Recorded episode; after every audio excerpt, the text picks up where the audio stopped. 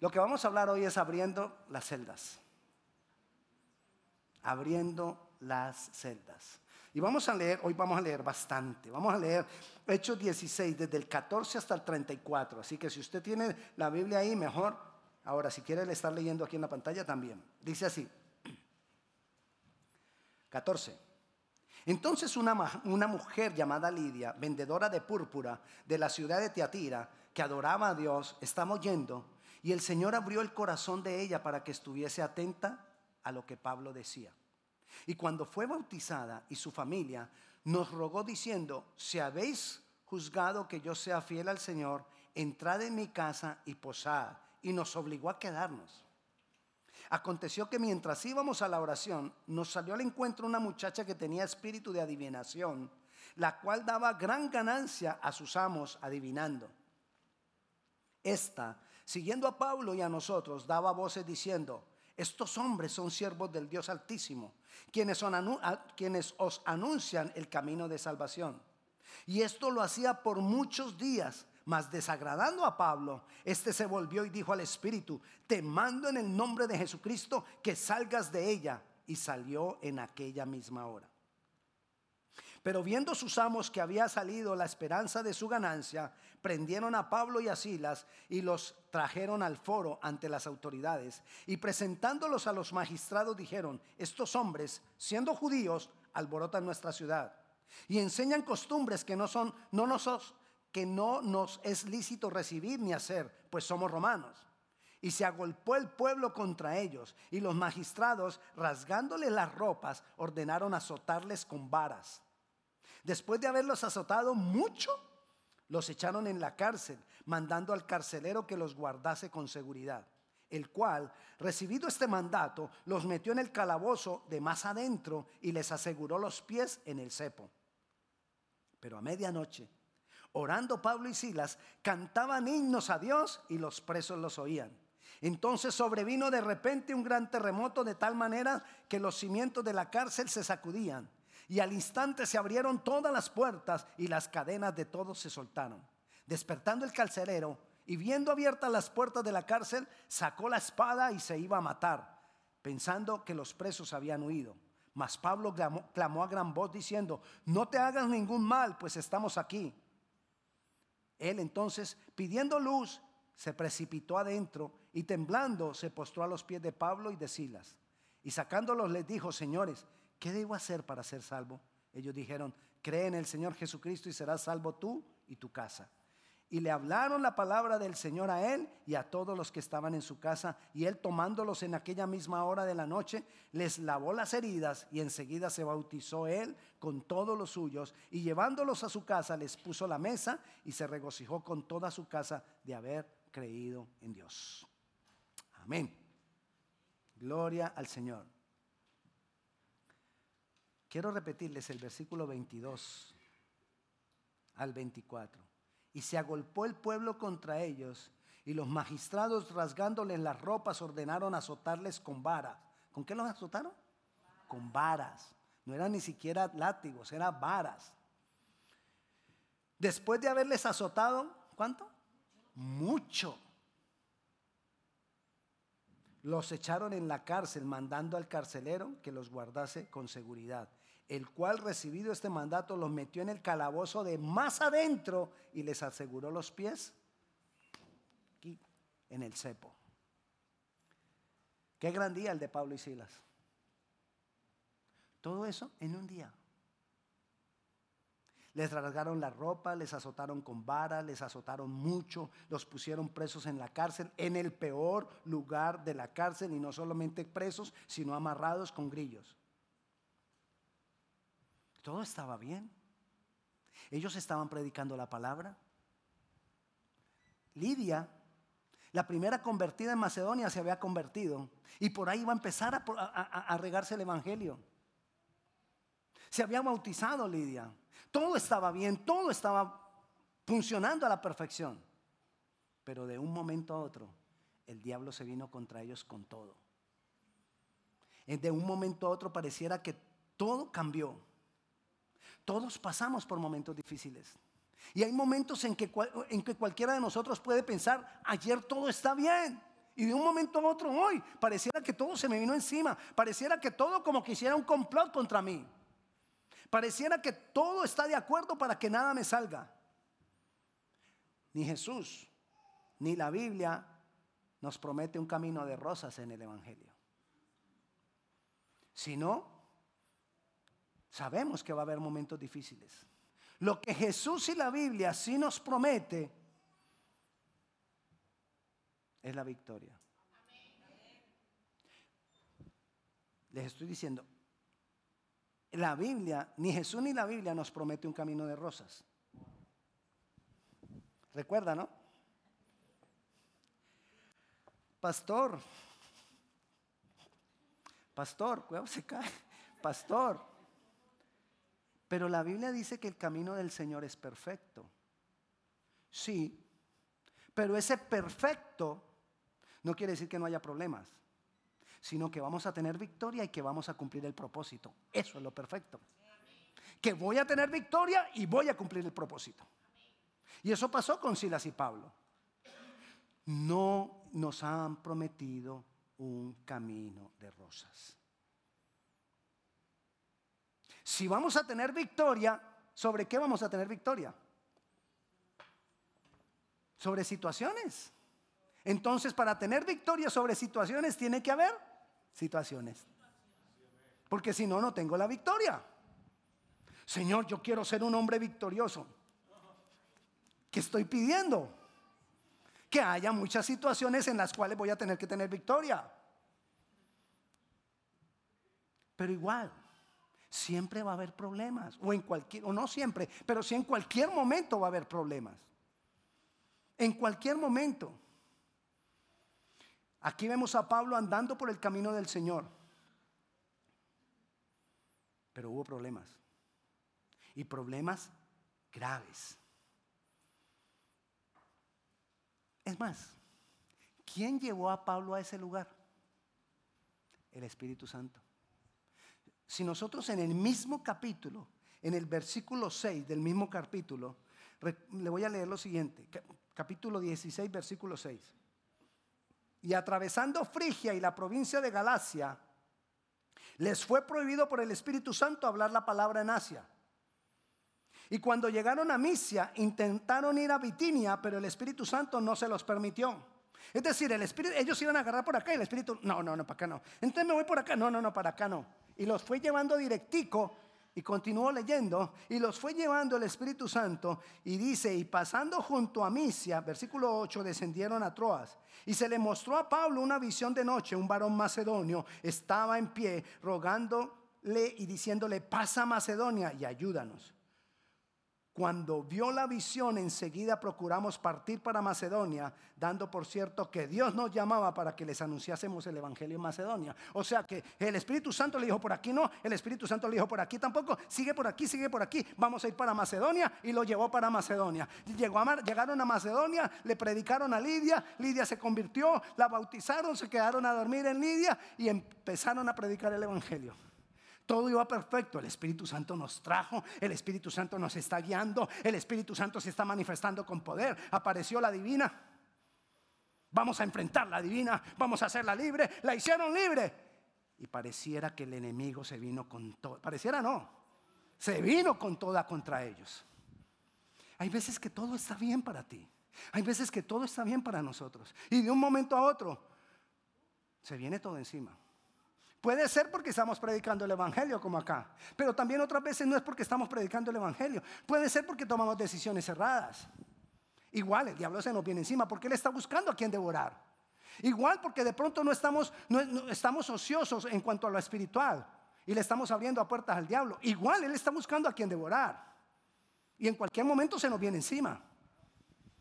Sea porque estamos haciendo la palabra, sea porque tomamos malas decisiones, o sea porque estoy ocioso en lo espiritual. Igual el diablo está buscando a quien devorar. Como león rugiente dice la palabra. ¿El león rugiente a quién busca? ¿Al débil? ¿Al que está solo? ¿Cuál es el débil? El que no ora, que no lee la palabra. ¿Cuál es el que está solo? El que no se congrega. A eso busca. Al enfermo, ¿cuál es el que está enfermo? El que tiene heridas en el corazón, al que no ha sido libre. A eso se está buscando el diablo. Y se nos viene con todo en cualquier momento. Bueno, no importa. Supongamos que haya sido por una mala decisión. Supongamos que haya sido porque estuvimos ociosos espiritualmente. O supongamos que haya sido como Pablo y Silas porque estamos predicando el Evangelio. El diablo no respeta a nadie. El diablo se nos viene con todo en cualquier momento. Y así pasó con ellos. En cualquier momento, el diablo se va a manifestar. Ellos estaban predicando el Evangelio y la mujer todos los días, póngale cuidado a esto, la mujer todos los días iba, era divina y empezaba a decir, estos son los siervos del Dios Altísimo que les están mostrando a ustedes el camino de la salvación. ¿Qué tenía de malo lo que estaba diciendo esa mujer si era verdad? ¿Sí? No tenía nada de malo. Pero Pablo dice que Pablo se cansó. Pablo le dio rabia. Se molestó. Bueno, rabia no. Se molestó. Ahí no dice rabia, el pastor está inventando. Se molestó. La palabra precisa es desagradando a Pablo. Esto le desagradó. ¿Por qué le desagradó a Pablo? Porque lo que esta mujer estaba diciendo, así fuera verdad, era por el espíritu de adivinación que había en ella y no por revelación de Dios. Muchas personas pueden llegar a nosotros a decirnos cosas que son verdad. No por eso las recibas. Así sea verdad, no lo recibas. Porque puede ser un espíritu que no es de Dios el que te está hablando. Y cuando nosotros le damos espacio al espíritu que no es de Dios, te dice una verdad y te agarra, te atrapa. Para después, ahí sí, manipularte. Te atrapa con una verdad para después manipularte. Así operan los espíritus. Entonces tengamos cuidado. No todo el que venga y te dé una palabra de Dios o te diga algo que es verdad, quiere decir que sea Dios. No, pastor. Volvamos. Pepito, pastor, pero es que usted viera todo lo que me dijo. Y todo lo que me dijo es verdad.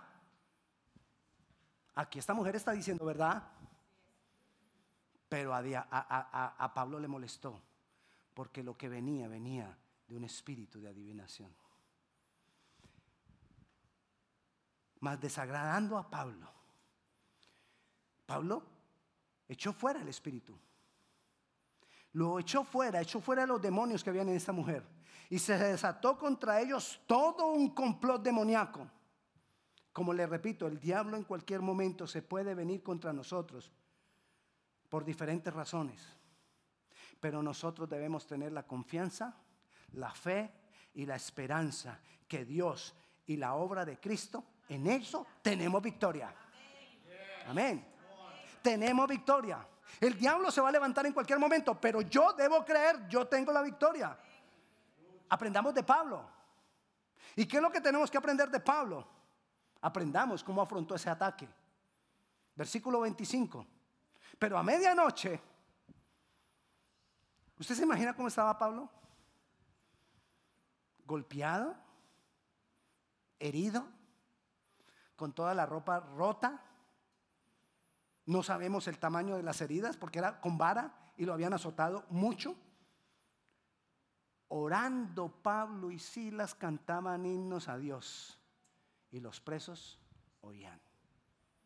¿Cuál fue la respuesta de Pablo y de Silas? Oraban y cantaban y adoraban a Dios. No había en ellos queja. No dieron espacio al pobrecito yo. En cualquier momento, cuando viene un ataque del enemigo, donde se pareciera que todo se viene encima, las dos cosas que primero aparecen en nuestra vida son la queja o el pobrecito yo.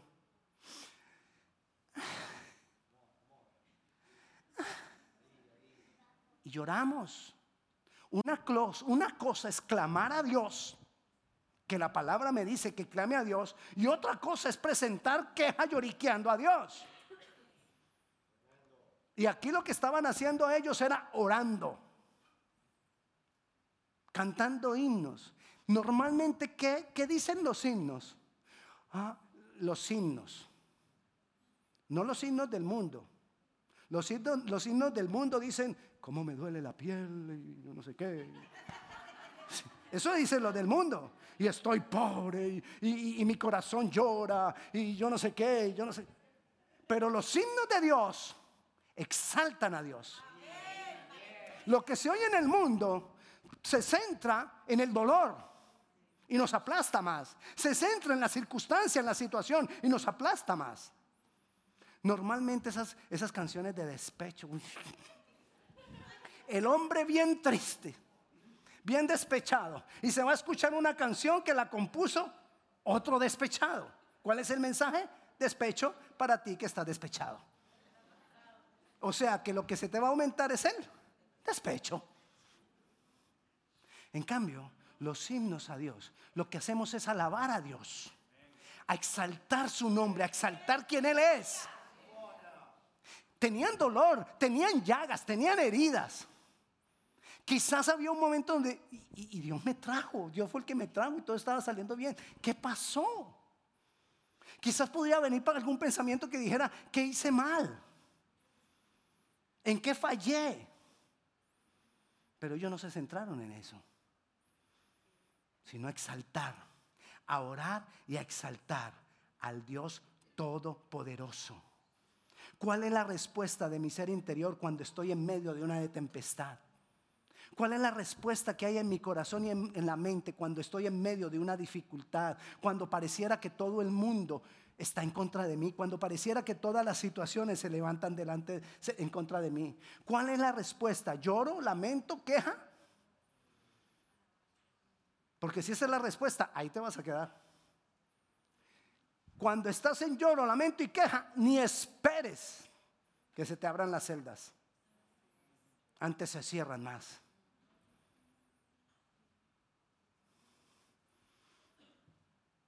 ¿Cómo hago yo para levantar clamar a Dios y no confundirlo con queja?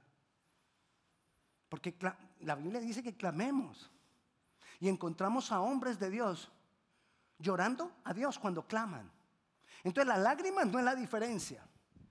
La diferencia es que ¿qué acompaña a ese clamor? ¿Qué acompañaba la oración de Pablo y Silas en la cárcel? Exaltación a Dios. Cuando tú exaltas a Dios, la queja se quita. Entonces, muchas de mis oraciones son, Señor, mira lo que me está pasando. y es que duele. Y es que mira que ya llevamos tres meses y con esta misma situación. Y mira todo el esfuerzo que he hecho y sigo igual. ¿En qué me estoy centrando? En las circunstancias, en mi dolor. Eso es queja. Diferente es cuando yo, llorando igual, le digo, Señor, yo no soporto. Estoy cansado, me duele pero tú eres el Dios todopoderoso. Pero yo confío en ti y tú puedes librarme de las, de las garras del maligno y tú puedes levantarme de esta condición porque tú eres Dios sobre toda situación, sobre toda circunstancia y me dedico a exaltarlo a Él. Ah, es diferente. Es diferente. Ellos no se centraron en la injusticia que se había cometido con, con ellos. Se centraron en Jesús, a quien ellos predicaban. Ellos no se centraron en las heridas que tenían ni en el dolor que se sentía, sino que cantaban alabanzas, hablaban de la grandeza de Dios. Y lo hicieron de forma que todos los presos oían. No fue que, ay, yo, mejor no voy a, yo voy a hacer pasito para que allá los, demás presos no digan que dónde está mi Dios y que yo porque estoy acá. Mejor pasito. No, digan lo que digan los presos. Mi Dios es mi Dios. Y todo lo van a oír. Nosotros estamos rodeados de presos todo el tiempo. En nuestro trabajo estamos rodeados de presos espirituales todo el tiempo. Pero nos quedamos callados. Que no me oigan orar. Que no me oigan cuando alabo a Dios. Como el hombre que, ya les he contado la, anécdota, el hombre que llegó al trabajo, lo invitaron a la iglesia, fue el domingo a la iglesia y llegó contento de nuevo el siguiente lunes al trabajo, feliz de que había ido a la iglesia. Nunca había, había escuchado algo tan bonito. Llegó contento y llega al trabajo y le dice a su, a su compañero de trabajo, te voy a invitar el domingo a la iglesia. Eso es maravilloso. ¿Cómo así? La iglesia. Sí. Ah, yo hace 10 años voy a la iglesia. ¿Y por qué nunca me habías invitado? ¿Mm? ¿Te imaginas que te pasa eso? Los presos tienen que oír nuestras alabanzas a Dios. Yo no te estoy diciendo que vayas al trabajo y te pongas a cantar alabanzas a Dios. Espero que me entiendas. Los presos tienen que oír que tú confías en el Dios Todopoderoso, en el Dios Creador, en el Dios de la Biblia. Los presos tienen que oírlo. Porque recuerde, cuando se soltaron las celdas, perdón, se abrieron las celdas y se soltaron las cadenas, los presos también fueron libres. Por eso los presos tienen que oír. Porque cuando tú seas libre, ellos van a ser libres los que han estado escuchando que tú alabas al Dios Todopoderoso. Pero si ningún preso oye, ¿a quién estás dando testimonio de lo que Dios hizo? Y quizás había burlas de los presos. Mira cómo estás de azotado y seguís cantando. Mira las heridas que tenés y seguís cantando. ¿Dónde está tu Dios? ¿Para qué todo lo que... ¿Usted se imagina todo lo que podrían decir los presos? Los presos tendrían que estar diciendo cosas. Quizás había cuestionamientos para que, para que no alabaran más a Dios, para que se callaran. Versículo 25. Perdón, versículo 26. ¿Con qué comienza el versículo 26? Entonces, la palabra entonces quiere decir como consecuencia. Entonces dice, como consecuencia de ellos haber estado orando y cantando a Dios las alabanzas, alabando, adorando al Señor, como consecuencia de eso, de repente, de un momento a otro, así como de un momento a otro vino la circunstancia difícil, vino todo en contra, de un momento a otro, Dios te puede sacar en un instante de la condición en la que te encuentras. En un instante Dios te puede sacar de una situación difícil. En un instante Dios puede cambiarlo todo. De repente, cuando nadie lo espera, cuando quizás ya no hay tiempo, cuando quizás ya todo estaba perdido, de repente sobrevino un gran terremoto, de tal manera que los cimientos de la cárcel se sacudían. ¿Qué entiendo yo por esto de que los cimientos de la cárcel se sacudían? No hay nada, por fuerte que sea, que se sostenga al obrar de Dios cuando Dios obra. Aún los cimientos de la cárcel. Las cárceles eran los edificios más fuertemente construidos. Todavía las cárceles son los edificios más fuertemente construidos en cualquier lugar. Sin embargo, temblaron los cimientos de la cárcel. Dios va a hacer que tiemble lo que tenga que temblar cuando Dios decide hacer algo en favor tuyo. Cuando el favor de Dios viene sobre tu vida, no hay nada que lo, que lo detenga. Y los cimientos de la tarde de la cárcel se sacudían. Y al instante, ¿cuándo? Al instante. En un instante, hermano. Tú puedes haber estado en una situación difícil años. Tú puedes haber perdido la esperanza, tú puedes haber perdido la fe, pero si tú haces lo que tienes que hacer en Dios, orar, depender de Él, alabarle, adorarle, en un instante Dios puede cambiarlo todo. Todo lo que perdimos en muchos años, en un instante Dios lo puede recuperar. Todo el dolor que te fue causado, en un instante Dios lo puede cambiar. Al instante se abrieron todas las puertas. No una, no dos, no tres, todas las puertas. A veces uno pasa por los versículos y los lee así rapidito y se pasa un poco de palabras ahí.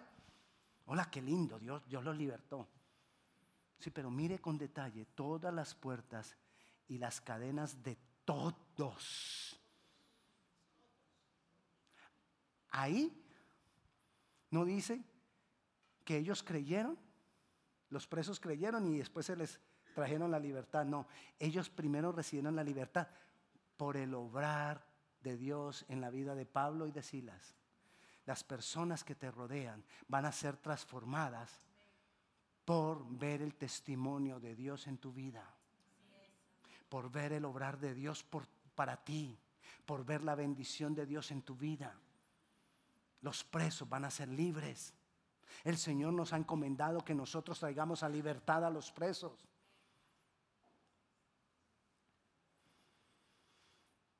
Entonces, como consecuencia se manifestó todo eso. No importa, hermano, lo que usted esté viviendo, no importa lo difícil que sea la situación que usted esté viviendo, no importa por lo que usted está pasando, ora al Señor, céntrate en Él, no en el dolor. No te centres en el dolor, no te centres en las circunstancias, no te centres en lo difícil. Céntrate en alabarle, adorarle. Entonces las celdas se abrirán. Las cadenas de la enfermedad, de la necesidad, de la opresión caerán. Versículo 27. Despertando el carcelero, ¿qué pasaba? Si al carcelero se le volaba a un preso, el carcelero tenía que pagar con la vida. Entonces el carcelero, viendo abiertas las puertas de la cárcel, sacó la espada y se iba a hacer el harikiri, ¿cómo es que dicen los japoneses? Los japoneses lo llaman diferente, pero él lo iba a hacer. No era japonés, pero igual lo iba a hacer, lo tenía que hacer. Él dijo, yo no voy a dejar que me maten y que me torturen. Me mato yo mismo. Yo ya sé que me viene. Sacó la espada y se iba a matar pensando que los presos habían oído. Mas Pablo a gran voz diciendo, no le hagas ningún mal, pues todos estamos aquí. Se abrieron las puertas y Pablo no salió corriendo por la puerta que se abrió. Se parece a nosotros. Se abre una puerta y corra, esa es la respuesta de Dios. Se abrió la puerta. He orado años por esto y se abrió la puerta. ¿Y esta puerta quién la abrió? Dios. Sin embargo, no era el tiempo de atravesar por ella. Aló. Hay puertas que Dios te las abre, pero todavía no es tiempo de atravesar por ellas. Pero a mí se me abre una puerta y corra, papá. Por ahí es. Y fue Dios el que me la abrió, pastor. Ay, Pepito. No, pastor, a mí no me diga que yo no voy a atravesar por esa puerta Sí, Fue Dios el que me la abrió. Ajá. Vaya. Vaya y habrá consecuencias. Porque cuando yo estoy buscando una respuesta de Dios, yo no tengo que ver solamente que se abrió la puerta sino cuál es el tiempo de Dios para atravesarla. Y muchas veces nosotros no tenemos en cuenta el tiempo de Dios. No, se abrió la puerta. Es más, hay la doctrina de puertas abiertas. La doctrina de puertas abiertas es, si se abre la puerta es porque es de Dios. Y si no se abre la puerta, ah, es porque Dios no quería. El diablo también abre puertas. Entonces imagínense el problema que tenemos. Primero, yo tengo que mirar que la puerta que se me abrió, primero que no sea del diablo. Y segundo, se abrió la puerta, ok, ya sé que es de Dios. Segundo, ¿es el tiempo de atravesar por esa puerta? ¿Sabe que esa puerta se abrió, pero nunca ellos salieron por esa puerta? Si, nosotros, ahorita vamos a seguir leyendo y ellos no aprovecharon el terremoto que se abrieron las celdas para salir. Ellos se quedaron ahí hasta que los magistrados les dieron orden de que salieran, no salieron. Y la puerta estaba abierta. Y no se fueron. Porque muchas veces Dios no abre la puerta sino para mostrar su gloria, no más. Y para que otros reciban testimonio de que Dios está contigo, no más. Pero como se abrió la puerta, tú te, ay, te tiras encima de la puerta. Y te agarras de la puerta. Y esto no me lo quita nadie, me lo dio Dios. Y adoran la puerta. nosotros fuimos hechos para adorar. Y la tendencia nuestra es que a todos lo adoramos. ¿Usted recuerda cuando, cuando Moisés abrió el mar, el mar rojo? ¿No recuerda? Recuerde, bueno, ah, bueno, le cuento. Moisés abrió el mar rojo. ¿Pero con qué lo abrió? Con una vara. Si lo abriera en este tiempo, le garantizo, podríamos vender varitas. Vendemos varitas a lo que, a lo que da. Y sacamos varitas de oro, varitas de plata, varitas de madera, varita rústica, varita, varita contemporánea, varita, varita antigua, todo tipo de varitas. Calcomanías de varitas para el carro. Eh, varitas con aromas para el carro. Mejor dicho, haríamos una industria de varitas. ¿Sí o no? Bueno, hay gente que hace industria de, puertas abiertas. y se aferran de la puerta y se olvidan de Dios. Se aferran de la bendición, se aferran de la respuesta y se olvidan de Dios. Cuando yo me aferro a la respuesta, ya no dependo de Dios. Empiezo a depender de la bendición. Empiezo a depender de la, respuesta de Dios. Y no necesariamente. No hay que hacerlo así. Porque cuando yo sigo dependiendo de Dios, yo voy a entender los tiempos de Dios. Yo voy a entender los propósitos de Dios. Yo voy a entender para qué Dios está haciendo lo que está haciendo. Dios quiere garantizar siempre que yo dependa de Dios, no de la bendición, no de la respuesta. Y a veces, por irme por la puerta que Dios abrió, sin, sin pensar o preguntarle a Él y depender de Él para el tiempo, cometemos errores. Metemos nuestra mano y hacemos lo que no tenemos que hacer. Nuestra dependencia de Dios debe ser permanente. Si se abre una puerta, no corras a través de ella. Vuelve a preguntarle a Dios, ¿es el tiempo? Oré mucho por esta bendición, Dios. Y veo que tú estás abriendo la puerta, pero es el tiempo. No quiero cometer errores. No quiero depender de esa puerta. Nos pasa mucho con trabajos. Y dependemos del trabajo, dependemos del jefe o dependemos del amigo que nos dio el trabajo. Y nos olvidamos que quien me dio ese trabajo fue Dios. Dependamos de Dios. Que Dios nos dirija, que Dios nos hable. La puerta se abrió no para ellos. Se fueron, sino para que la puerta se abrió no para que ellos se fueran por ahí. La puerta se abrió para glorificar al Señor y los demás presos creyeran.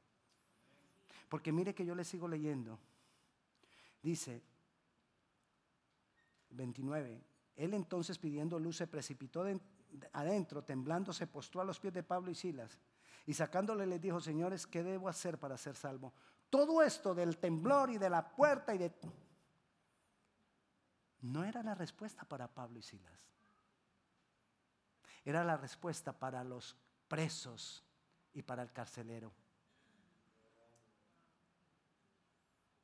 Y ellos dijeron, cree en el Señor Jesucristo y serás salvo tú y tu casa. Y le hablaron la palabra del Señor a él y todos los que estaban en su casa.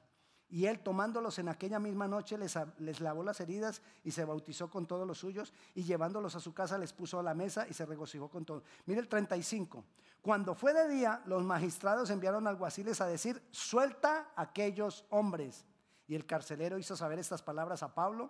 Y los magistrados han, han mandado a decir que os suelte, así que ahora salid y marchaos en paz. Pero Pablo les dijo, después de azotarme públicamente sin sentencia, siendo ciudadano romano, nos echaron en la cárcel y ahora nos van a, hacer salir encubiertamente. No, aquí me quedo en la cárcel.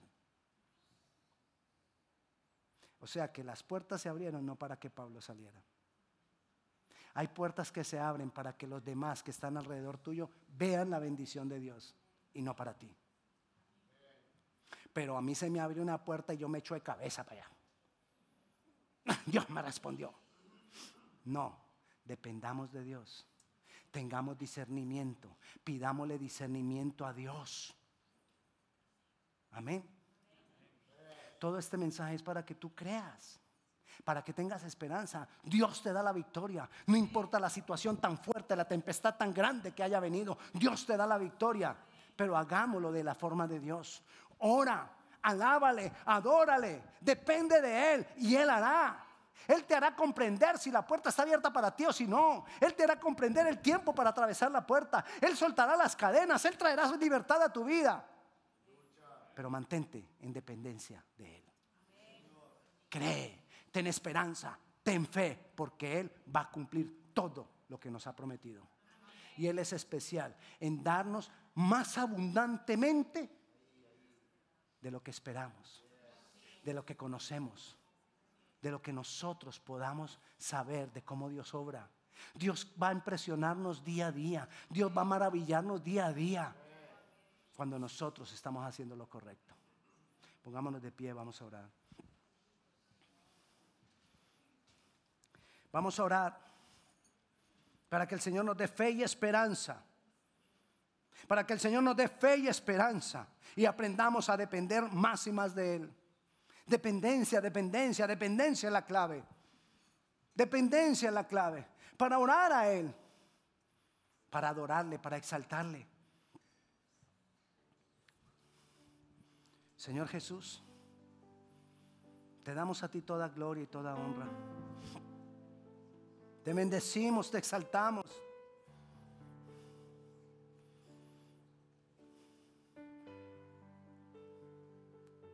Es más fácil hablar la palabra, Señor, que caminar en ella. Y yo te pido, Señor, juntamente con mis hermanos, que tú nos ayudes a caminar en ella. Hoy quizás hemos entendido algunas cosas adicionales respecto a esta historia. Pero Señor, yo clamo para que tú te reveles a nosotros de tal manera que lo podamos entender más y más de una manera personal.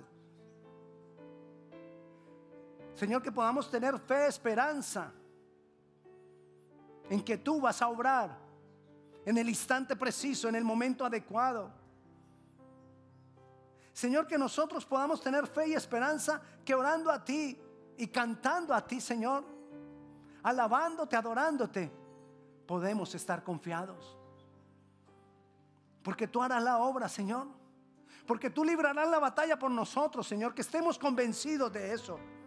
Señor, yo clamo para que tú vengas a ministrar cada vida en este lugar, en este momento, que de pronto ha estado pasando por una situación difícil, que de pronto ha tenido dolor, ha tenido azotes quizás, quizás ha, perdido la esperanza, pero yo clamo, Padre Celestial, para que tú vengas de una manera gloriosa y de repente lo cambies todo, Señor.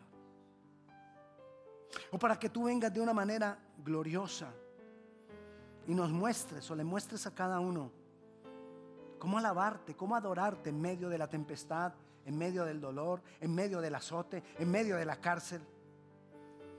Cómo adorarte, Señor, a pesar de... Cómo adorarte, Señor, y poner la mirada en ti, Señor. Enséñanos a poner la mirada en ti y no en las circunstancias, sino en el dolor. Enséñanos, oh Dios. Enséñanos a vencer la tentación. Enséñanos a vencer las malas decisiones. Enséñanos a vencer los ataques del enemigo. Enséñanos a vencer, Dios. Agarrados de ti, dependiendo de ti, dependiendo de ti, alabándote, adorándote, entregándonos cada día más y más a ti, Señor. Padre Celestial, yo clamo para que tú vengas a ministrar cada vida en este lugar, en este momento, Señor. Y traiga sobre nosotros fe y esperanza.